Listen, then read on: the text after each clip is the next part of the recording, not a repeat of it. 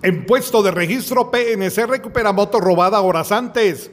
Daniel Jesúa Coco Blanco, de 20 años de edad, fue detenido en un puesto de registro y control vehicular que la Policía Nacional Civil tenía instalado en el kilómetro 114 de la ruta interamericana, a inmediaciones del cantón Chupol, Chichicastenango, Quiché cuando conducía una motocicleta la cual había sido robada el día de ayer en la zona 9 capitalina. El detenido fue puesto a disposición de los tribunales correspondientes. Desde Emisoras Unidas Quiché reportó Carlos Recinos, Primera Noticias, Primera en Deportes.